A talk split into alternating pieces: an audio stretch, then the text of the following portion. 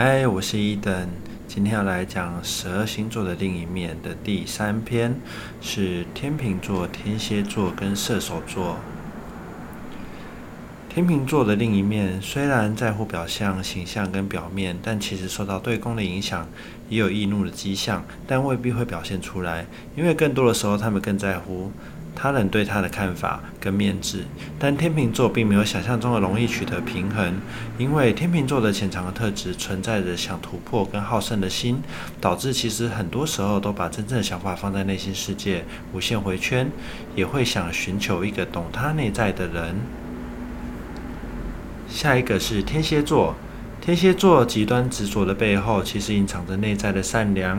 天蝎座的本质虽然执着，但其实内心渴望着有人守候着他，或有人暗恋着他，或暗恋别人，或者希望等一个适合的人的心思。而这个等待可能是可以长达很久的，因为天蝎座受到对宫的影响，他的爱跟恨都是可以很长久的。也就是他温和的一面，想爱的一面也很极端且慢。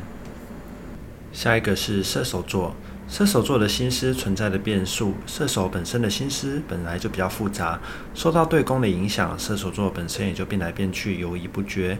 尤其是可能同时想做很多事，也可能什么都不想做。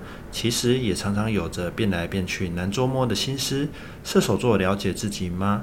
也许根本不了解。射手座更特殊的是，也存在着迷惘的心境，影响射手的层面比较多，所以射手也是内在看起来比外在更丰富的一个特别的存在。